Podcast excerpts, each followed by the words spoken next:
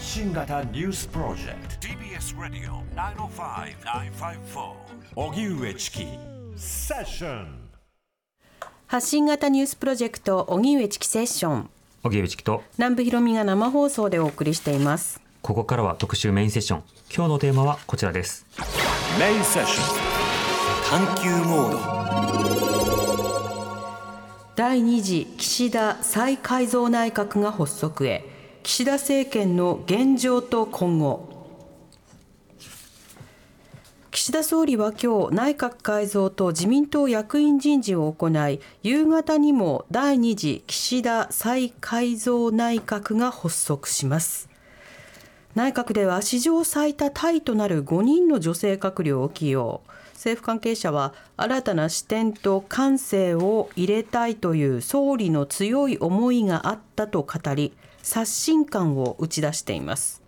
一方で松野官房長官や鈴木財務大臣西村経済産業大臣などは留任。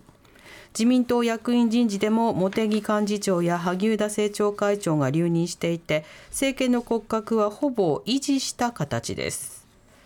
政府与党は早ければ来月16日にも臨時国会を招集する案を軸に調整を進めていますが各メディアが調査している岸田政権の支持率は数ヶ月にわたって低空飛行が続いていて今回の内閣改造と党役員人事が政権浮揚につながるかは不透明です。ということで、うんはい今回の人事について考えていきましょう、はい。では本日のゲストご紹介いたします。スタジオにお越しいただきました早稲田大学教育総合科学学術院教授の高安健介さんです。よろしくお願いいたします。よろしくお願いいたします。お願いしますそして TBS ラジオ国会担当澤田大樹記者にもスタジオに入ってもらいました。よろしくお願いいたします。こんにちはよろしくお願いします。お願いしますじゃあまず澤田さんに、はいあの岸田総理の今回の内閣改造、はいその発表されたメンバー教えてもらってもいいですか？えっ、と全員行けばいいですか？全員行きましょうかじゃあ全員行きますか？はいえっ、と内閣ですよね。はいはい。えー何順にするかは結構悩ましいんですが。偉い順とかないですかね偉いまあああるはあるんですけどあれ並びがあったりもするんですが、まあえっ、と手元にある資料順でいくと、えー総務大臣が鈴木淳司さん、うん法務大臣が小泉隆二さん、えー外務大臣が上川陽子さん、えー財務、えー金融大臣が、えー鈴木俊一さん。この方は留任です、はい。えーで文部科学大臣が森山正人さん、えー厚生労働大臣が武見敬三さん、えー農林水産大臣が宮下一郎さん。経済産業大臣が西村康稔さん。この方も留任、えー国土交通大臣が、えー公明党から、えー斉藤哲夫さん。留任、えー環境大臣が伊藤慎太郎さん。防衛大臣が木原稔さん。えー官房長官が松野博一さん留任、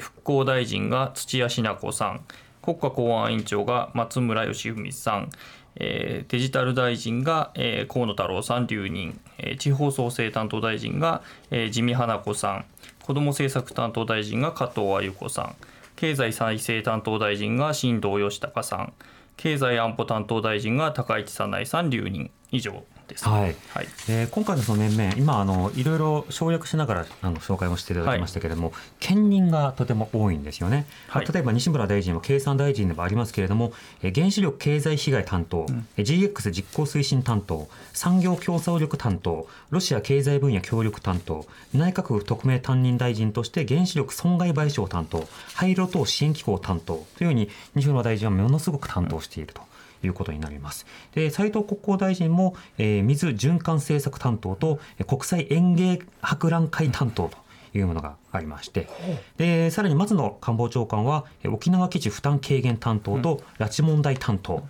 で河野大臣はデジタル担当大臣ではあるんですけども、これまたいくつか担当しておりまして、えデジタル行政改革担当と、えデジタル田園都市国家構想担当と、え行政改革担当と、国家公務員制度担当、そして内閣府特命担当大臣として、えー規制改革担当。さらに土屋品子さんは復興大臣に加えて福島原発事故再生総括担当ということがあります。で松村、えー国家公安委員長は国土強靭化担当と領土問題担当と、えー内閣府特命担当大臣として海洋政策と防災を兼務しておりましてで加藤鮎子さんは、えーこれはもともとは一番の担当はどういうところえっと、子子ども政策少子化。だから子ども庁子ども家庭庁のまあトップっていうことですね。はい。はい。そこに、えー、兼業で、えー若者活躍女性活躍男女共同参画、えー共生社会担お当孤独孤立対お策これこの前からできてるんですね。が加わったと、はい。で新藤さんは経済再生担当なんですけども、さらに新しい資本主義担当担当ついてるん。で新しい資本主義担当。担当ができてると。担当できてる、はい。まあ前もありましたけどね。まあそうですね。うん、それからスタートアップ担当、スタートアップ担当ですよ。まあちょっと細かいことは 一個一個言っていくとキリがないんだな。え感染症危機管理担当、え全世代型社会保障改革担当、それからえ経済財政担当。外政政策担当。で高市さんは、えー経済安保担当であると同時に、はい。えークールジャパン戦略担当お知的財産戦略担当科学技術政策担当宇宙政策担当、えー経済安全保障担当を兼ねておりましてそれ自民さんが、えー一番は何だということになってるんですか？ジェミさんは多分沖縄北方と万博がああと地方創生。まあこれへ並列ですね。そうですね、ほとんど。はい。沖縄北方、えー、小倉えー万博。で地方創生アイヌ施策そして消費者および食品安全、でこうやって一覧で見るとえー原子力やそれから、えー原発のまあ、賠償、あれ復興、これを複数の担当大臣に分かれているということ、それからもう一つあの例えば一方で領土っていう担当がいてそれとはまた別にその北方対策っていうのもあって、結構かぶってるところが分散されてるなっていうものがあるので、どうするのかねっていう結構縦割りな感じもするし、薄めてる感じもするしという、まあ、そんな印象ですかね。澤田さん印象いかがですか？まあ、あのこの担当がめちゃめちゃあるっていうのは、まあはい。まあ割と前からで、ね。特にまあ内閣府案件が多いんですよね、うん例えば河野さんがたくさん、これ、えーまあ、手元の資料だとあったりだとか、あとはその、えーまあ、自見さんとか、え高市さんとか、まあ、新藤さんもそうなんですけど、うん。まあ、いわゆる特命大臣というか、まあ、その他大臣と僕は勝手に呼んでるんですけど、あのたくさん、その他っていうことは、つまりたくさんやると、はい。これっていうより、たくさんやるっていうことを主務にしてる人たちがいっぱいいるっていうことだと思いますね。うんはいそうなんですね。となると各大臣はえー自分の省庁だけでなくて、えー担当しているテーマについてもん応答しなくてはいけない。まあそうですね国会対応もそうだし、記者対応もそうだし具体的な政策実行もそうだしということになるわけですね。という顔ぶれを紹介しました高橋さんお待たせしましたが高橋さん今回の顔ぶれを見て印象はいかがでしょうか？まあ一言で言えば変わっている、まあ、変えようとしたのに変わってないっていうのが、んあの一番の特徴っていうことなんだと思います。骨格は変わってないわけですよね。はいでせ政策の方向性もまあおそらく変わらないんだろうということでその有権者にアピールしようっていう側面っていうのは、まあ、一党としてはあるんでしょうけれども、効果としてはなさそうな感じであるし一番に重視した感じではないと。でそれよりもやはりそのもうその最大にして唯一のテーマというのが来年の総裁選での再選にどうつなげるか、党内の安定をどう図るのかっていうことで怖いのは有権者じゃなくて党内であると、まあ、そういうふうなメッセージっていうのが、まあ、そのこの骨格からは見てくるのかなという印象です。うん。じゃあいつもの派閥配慮内閣みたいな格好になるわけですかね。結局はそういう形になっているんじゃないんですかね。うん、あのこういった改造があるとあのしばしば短期的にあの支持率が上昇するというようなこともあったりします、高橋さんこういった現象についてはどう見てますか？あ短期的にはあり得るんだと思いますけれども、あのまた元に戻っていくっていうこともあるでしょうし、この先、まあ、どういう新しい人たちが来たときに、まあ、そのプラスっていうこともあるでしょうけれども、さまざ、まなそのスキャンダルっていうのが、これまでは出てきたところなわけなので、そうすると、首相にとっては、そのお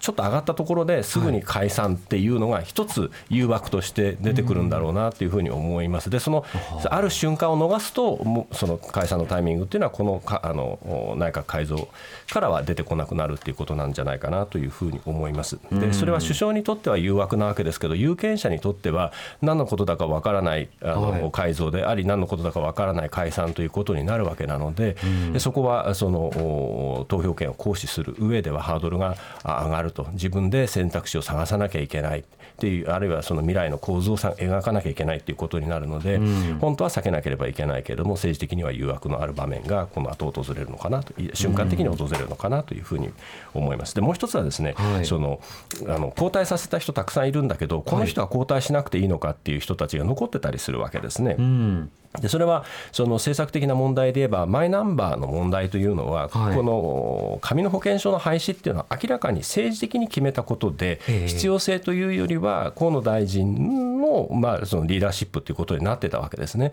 でこれがもう本当にぐちゃぐちゃになってしまっていて社会保険社会保障の制度の根幹の部分が信頼が揺らぎかねないようなことになっていると。で政策を修正するためにもこれは閣僚は交代した方が本当はやりやすいんだと思うんですね。まあしかし党内の論理が優先されてこれは維持されることになる。高市さんは、あかつての自分の部下があ作った文書を捏造された文書だというそうだ。とでこれで大臣が務まるとは到底思えないわけですね。で経済さあの経済安全保障の問題というのは非常に細かい制度の設計であったり運用が求められたりする言ったことの一貫性というのは社会でものすごく影響があるわけですね。人によってはその起訴されたりするわけです。身柄を拘束されたりするわけですね。でそういう時に言った言わないという根本的なところについて信頼が置けない方が担当大臣になっているというリスクは私たちの社会がしわなきゃいけないものなのか、まあ、そういうことを考えると本来は交代してしかるべきではないかと思うけれども一番優先されるのはその党内の権力秩序の方ということになってしまうので残った方についてもですねやはりそのうんこちらとしてはえ意識をしておく必要があるのかなと思います。確かに政策メモあの文章というものについて捏造で悪意を持って落とせようとしているというふうに言った人が今度は知的財産戦略担当ってことになるわけですから結構何それっていう格好にはなりますよねご本人からはね、うん大事だというふうなことなんでしょうけども、はい私たちと意識が合ってるかわからないですね。うん、そうですね。そして、えー今回ですね、えー新閣僚も、えー新しく初めて閣僚になったという顔ぶれもあの結構います。女性閣僚も多くいます。澤田さん、気になる人事などはいかがでしょうか？はい、まあ、うん、うんうんって感じなんですけど、まあまあ女女性が5人で、まあ、過去最多タイということで、小泉内閣以来の、えーまあ、5人っていうことなんですけれども、さうん。えーまあ、留任が1人の再入閣が1人、上川さんが再入閣ですね。はい。であと新規が、えー土屋さんと自見さんと加藤さんっていうことなんですけど、まあ、新しく入った人は全員世襲の2世議員でして、うん。はい、っていう感じですね。まあ、だから新しそういうい文科大臣になった森山さんはどういう方ですか？んえあー文科大臣の方になった森山さん。あ森山さんは、えー、と岸田派の議員で、ただ、あの文科大臣文科文部科学省、今、ちょっと、えーまあ、問題があるというか、うん。あの旧統一教会の、えー解散命令請求の問題を抱えているとい。うことで、まあ、文化庁が所管っていうこともあって、あるんですけど、その森山さん自身が去年のその自民党内の点検ですね、あの調査ではなく点検という、はい。あまあ、自己申告のやつで、えー一応関係はあったとはい。いうことを言ってる人が今回大臣になったと。うん。いうことなので、そこ大丈夫なのっていうことは今日多分、えー閣議が終わった後に記者会見を多分すると思うのでそこでは問われるので、そこについてどういうふうに言うかっていうのは一つ、えーまあ、注目してます。うん。はい。うんそして、えー加藤さん、自見さん、土屋さん、これはどういった方々なんですか、それぞれは。はい、えー、と加藤自見さん、自見さん、土屋さんですけど、じゃあまず土屋さんからいくと、はい。復興大臣で、えー埼玉選出で今、無派閥の71歳で当選8回と、うん。まあ、女性議員で当選8回っていうのは結構、で、初入閣っていうのは珍しくて、はい。男性、男性というか、まあ、通常、その入閣待機組とかですね、うんうん。言われる人たちは、大体まあ当選5回、まあ、今だとまあ6回以上ぐらいの人たちなんですね。だから今回初入閣してる人たちも6回という人は結6回以上の人たちが結構多いんですけれど、はい。まあ、土屋さんはちょっと珍しくて女性の場合は大体4回ぐらいで入れることも多いんですね。数が少ないので、うんだけどまあはい土屋パリティを実現なるべくしようみたいな。はい、だけど、まあ、土屋さんなかなか入ることがなかった人です、はい。まあ、何があったのかはよくわからないんですが、うん。で、え埼玉出身で埼玉出身ででお父さんが元、えー、と参院議長も務められた方でその後に、えー、と埼玉県知事をされてた土屋さんですね。私埼玉県民だったので、土屋という名前はもうあちこちでポスターで見ましたね。うんはい。っていう方です。うんはいそして、えー、自見さん。ジミさん、はい、ジミさんは、えー、とお医者さんでして、今、参議院で当選2回で今二階派なんですけれど、はい。お父さんが自見正三郎さんといって、うん。え元郵政大臣も務めた方で、はい。あの郵政せあの小泉さんの郵政解散の時に、まあ、資格を立てられたりとかもしてその後うん国民新党だったと思いますけれど、はい。に出て、えーだから民主党政権でも確か閣僚されていたかなと、国あのこ国民新党枠で、えー閣僚されてた方ですね。うん。はい、であの子ども家庭庁とかの、えー立ち上げに、まあ、かなり尽力していたはい。うちの一人ですね、うん。だから子ども政策に非常に強い方なんですが地方創生大臣ということになりました。よく山田太郎議員と一緒に太郎と花子ですっていうふうに言ってね、はい。い、ろいろ子ども政策とかそうしたものをアピールするはい。機会が多かったですね。はい、そうですね。あの菅内閣の時に積極的にかなりえー菅さんにえーその子ども家庭庁を作るべきであるということを、えー訴えて、まあそれを実現させてきたうちの一人っていうことですね。うん、そして、えー加藤あゆこさんですね、ははいい加藤あゆこさん44歳で今回の入閣した中ではまあ一番若い、まあ、自民さんもさっきえー47歳でお若いんですが、えー加藤さんも44歳で子ども政策担当で今のところ無派閥となってるんですけれど、ん。えー谷垣グループというあの派閥のような派閥じゃないグループに今属されていると。はいはい。いうことです。で、お父さんはあの加藤浩一さん、あの加藤の乱でおなじみの、はい。で、そこでにはまあ岸田さんも絡んでいたということで、まあゆかりのある人うんうん。ではあるということ確かに加ですね。藤の時谷垣さんとのやり取りとかね、はい。もう印象に残っている方多いでしょうからね、はあんたが大将なんだからってそいう。う。でその娘さんが、まあ、岸田内閣で入閣するということになりました。うん。加藤愛子さんも、えー実際今あの小さいお子さんをお育てになってて、はい。昨日のその、えー速報が各局、えーか加藤愛子氏入閣みたいなのが出た時は、もうちょうどお子さんが熱を出していてその看病をしている時だったと。はいうふうにあの今日記者に対して言っていました。んであの先ほどの自見さんと一緒でそのチルドレンファーストという、えー勉強会というか、はいはい。をず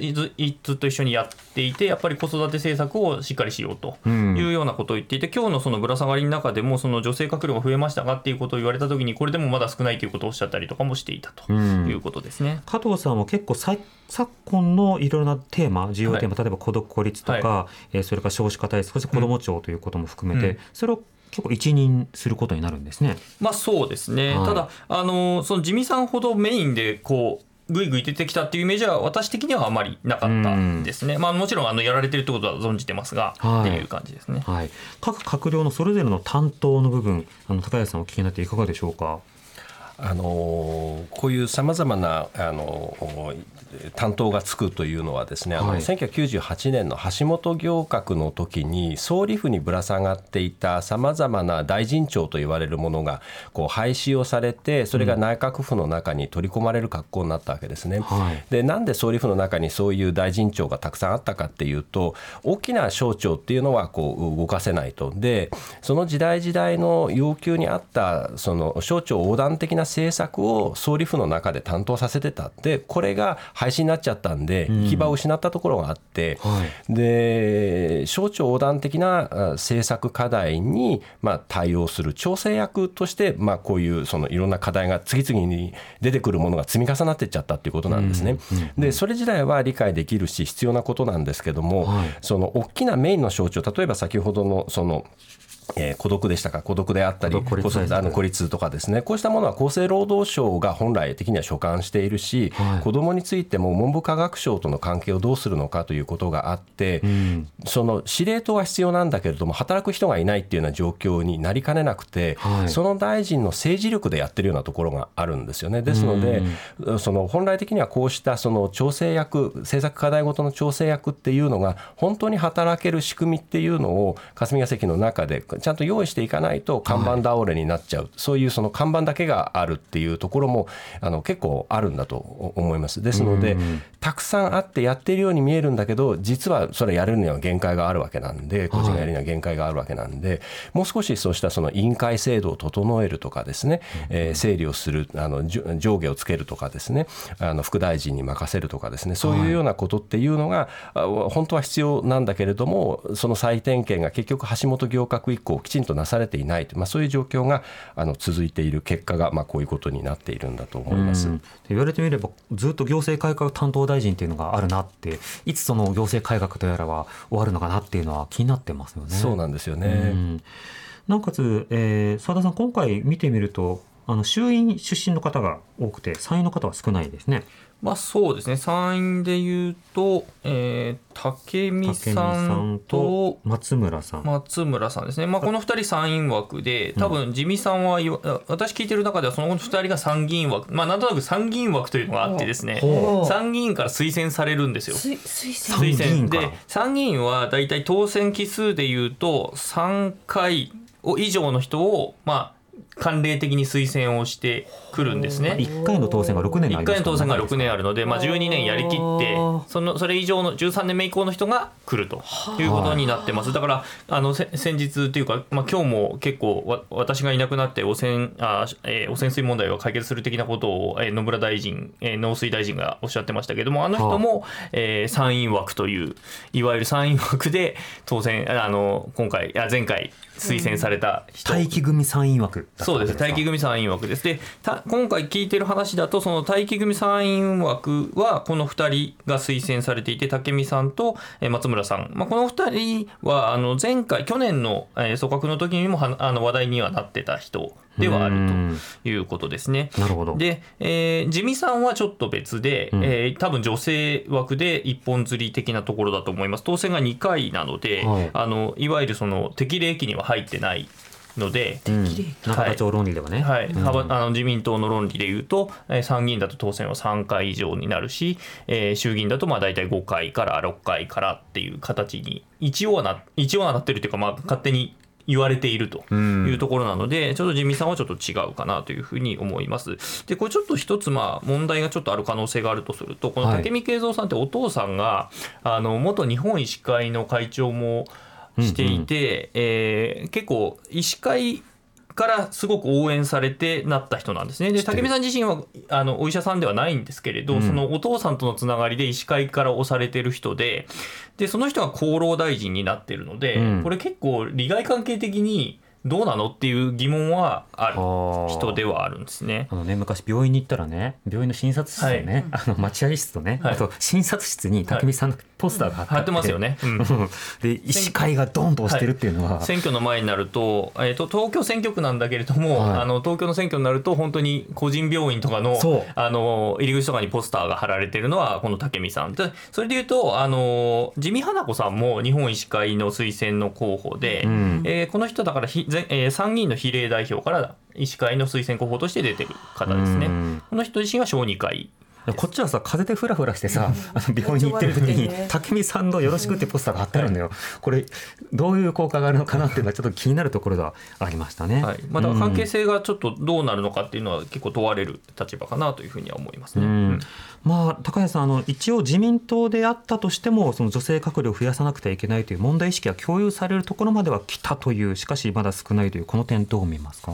数は非常に重要なんですね。うん、であのとにかく数が1人でも増えればそれだけで前進とまずはもう本当に低いレベルですけれども前進だということですね。はい、であの以前は閣僚2人しか女性いなかったあと一番目立ったのはですね自民党の執行部の写真を見た時に全員が高齢の男性であったと。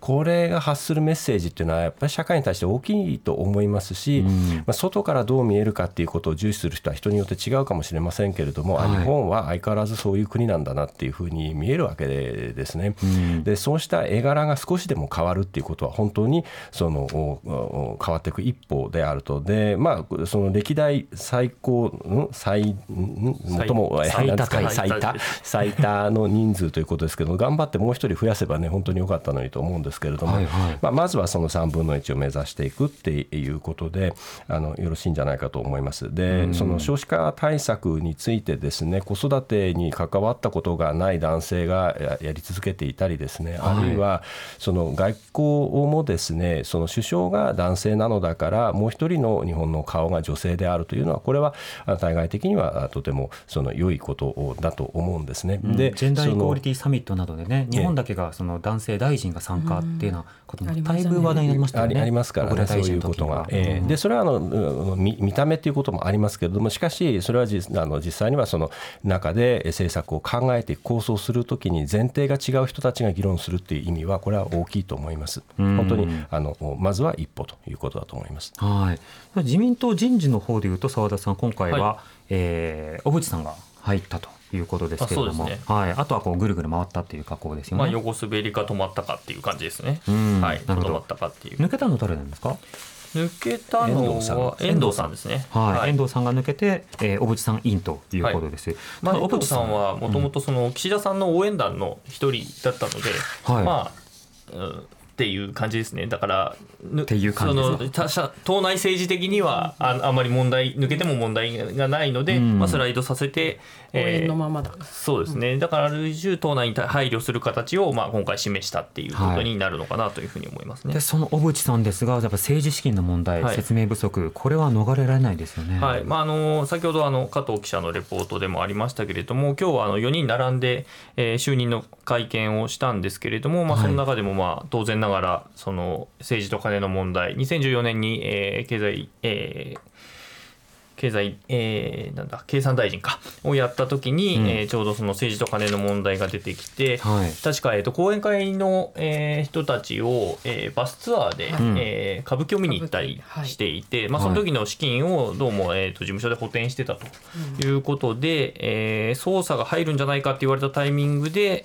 えー当時の秘書が、えーその入っていたデータを、まあ、ドリルで壊したとうん。いうような報道もあって、うんうんでそれについてまあ有罪になったということですね。ただこの小渕さん自身は何か罪に問われたわけではなくて、はい。でご自身も今日問われてそのいや第三者委員会でまあ調査をさせてそれについてはあの、まあ、何度か説明をしてきていると。特に地元で説明したんだと。はい。でかつその支部がいっぱいあるのでその支部では説明した。でもそういう支部で説明したっていうのは基本的に自分たちの支持者に対して説明したっていうだけなので、あまりそれは説明したとは通常言わないと思うんですけれど、ん。まあ、そういうふうに言っていたと。でまあ先ほどもレポートでありましたけれどもあの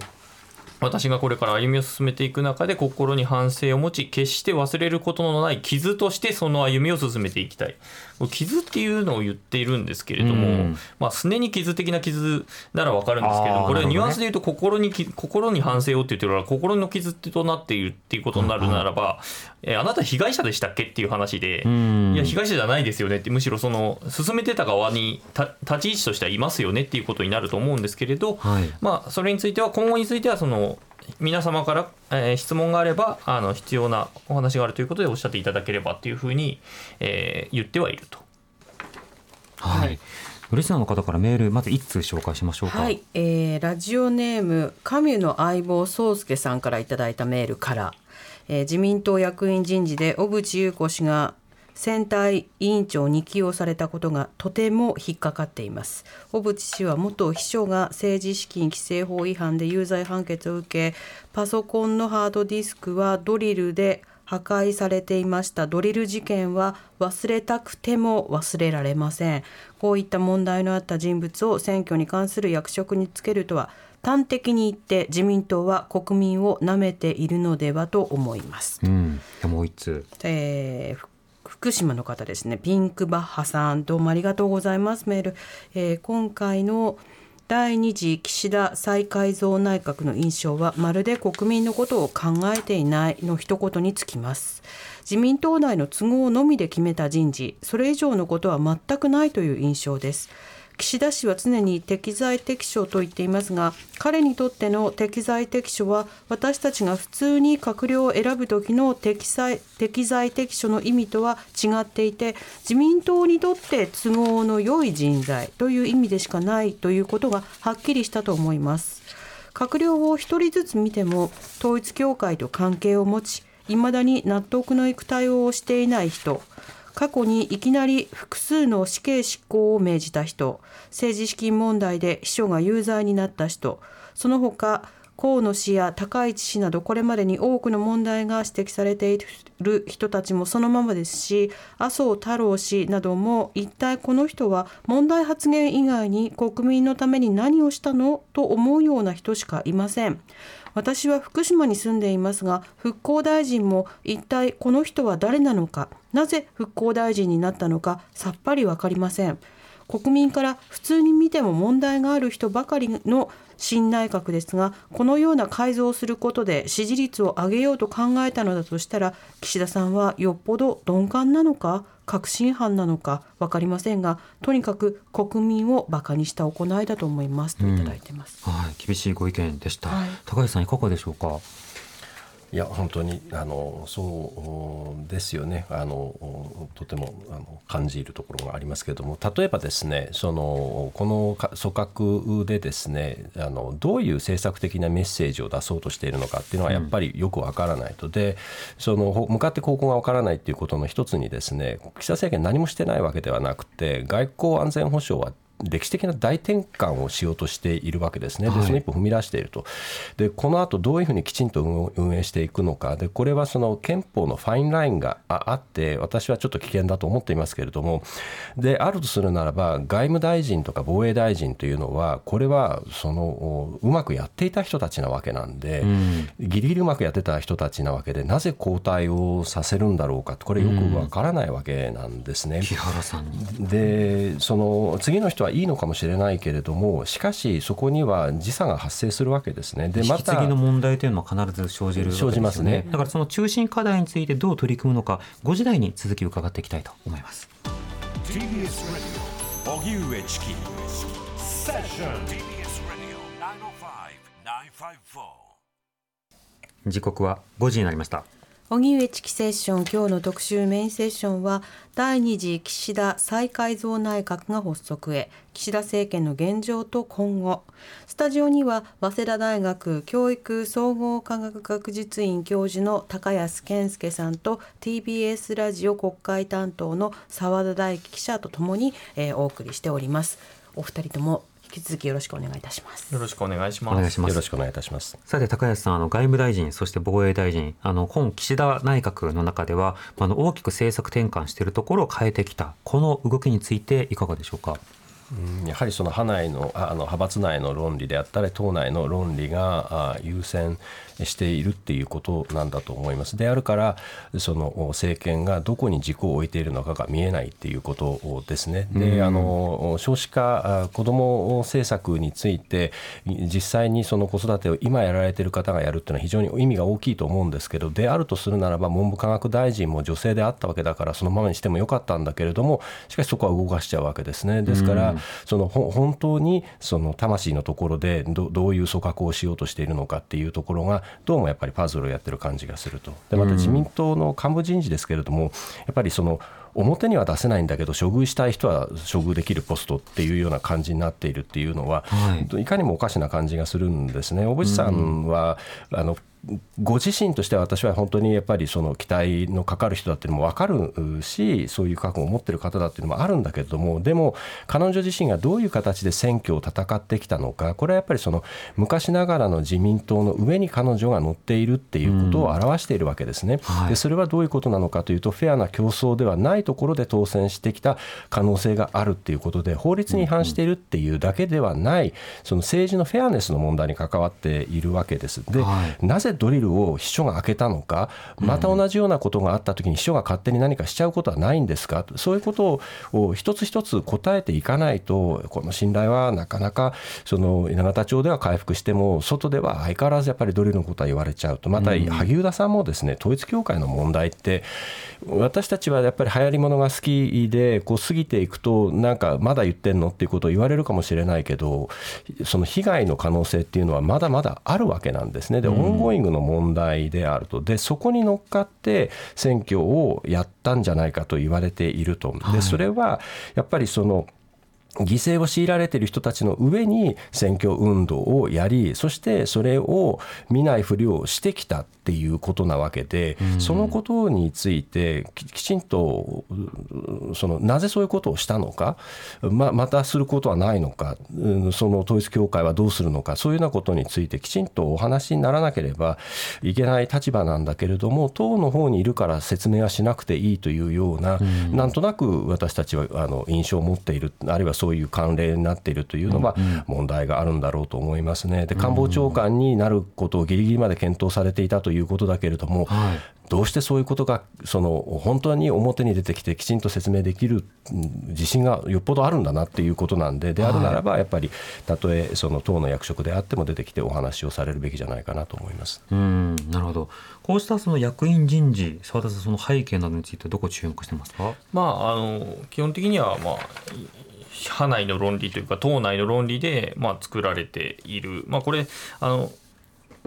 どちらもそうなんですけれどもあの入閣組閣の方もそうなんですけどあのやっぱ何がやりたいかって言ったら来年の総裁選で通りたいっていう、うんそのための夫人の一言なのかなと、まあ、もちろん女性5人入った、まあ、それはでも、えー今、えーと前の党幹部の方から、えー絶対増やせという話がまあ官邸にも言っていたし、はい。まあ、総理自身もそういうふうにまあ言われ、まあ、思ってはいたのだとは思うんですけれど、ん。まあ、それでやったということで、まあ、そこの数の増えたっていうことだけをもって、えー良かったっていうふうに言ってはいけないなというふうには思いますね。もちろん入ったことはすごく良かったことなんですけれど。はい、まあ、農水大臣はまず変え変えたかっただろうと。まあそうでしょうね。発言があったからということで、であの文科大臣もあの前の大臣は女性だったので、はい。そのままでもというようなあの指摘もあったんですが、しかし前の長岡文科大臣はその発言の不安定さに定評があるという、まあ、方だったので、あのそこについてもやはり変えたいというところはあったんじゃないですかね。どうなんですかね。まあ、長岡さんもそれこそ、まあ、順番でなった大臣っちゃ大臣だったんですよね。あの国会論戦でね紹介した音声では、はい。違う紙を読んだりとか、はい。違うところを読んだりとか、はい。まあ、答弁の不安定さはもう本当に最初からはい。指摘されて、され続けていた方ですので、ん。うん。なので、まあ、順送りで言うと、まあ、はそもそもが適材適所だったのかっていう話なんですけれど、うんっていうところですね。でうん。これらがあの閣僚になると行政が進むだけではなくて具体的に国会の中で論戦をする際に答弁に立つということになるわけです、それぞれの委員会で答弁に立つということなのでその振る舞いも当然ながら注目していきたいと思うんですがちょっとあの今日はあのせっかくなので高橋さん来てるので伺いたいんですけれどもあの先日あの裁判がありましてで臨時国会の召集に安倍内閣の時に3ヶ月応じなかったということであの違憲訴訟が行われたんですねで立憲民主党や共産党など野党議員が損害賠償を求めたんですけれどもまあこれ棄却要は敗訴ということになったのですが、えー判決の中で見ると、まあ敗訴にならそうなんですよあの利害あの具体的に損失を受けたっていうことで賠償してくださいというところは不認定になると思うんですけれどもしかしながら反対意見も書かれた上であの憲法判断上はやはりその積極的にあの違憲だと。あの本来であれば招集すべきだったというふうな意見も書かれたというようなことでこの判決文はとてもその、まあ、読みこなさなくてはいけないところだと思うんですが高橋さんどうお感じになりますか？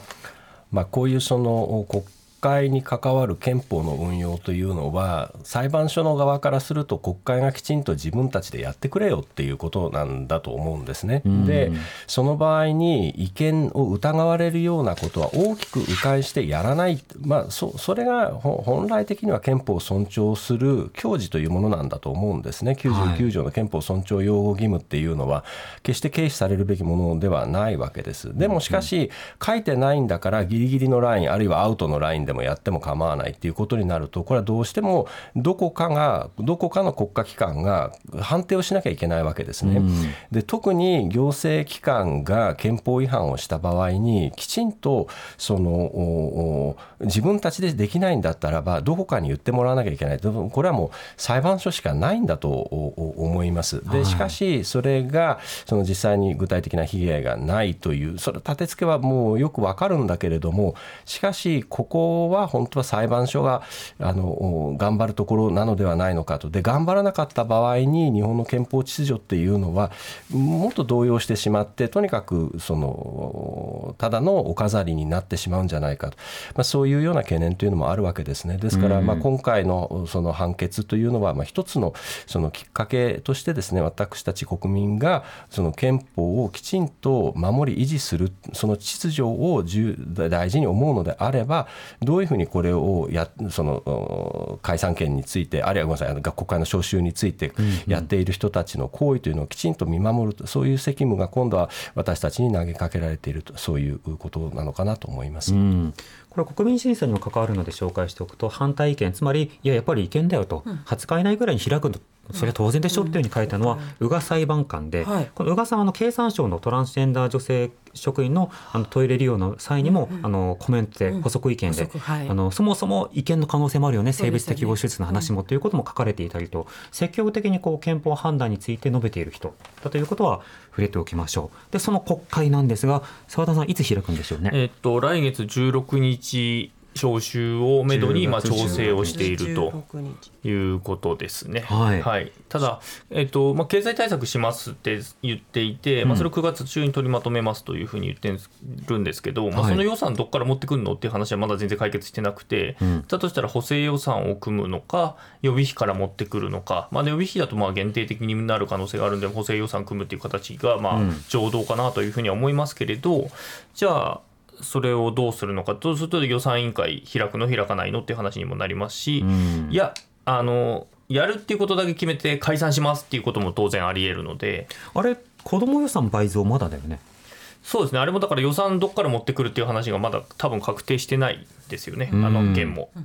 そうなんです。でっていう積み残しが結構あった中で、えー今回の閣僚人事を見て、あそこの倍増するのかなって思って見てたところうーん今国会じゃないのかな？みたいな気にもなってくるわけですね。そのあたりの動きを国会の動きと、えー各大臣の会見とやり取りなど引き続き見ていきましょう。はい。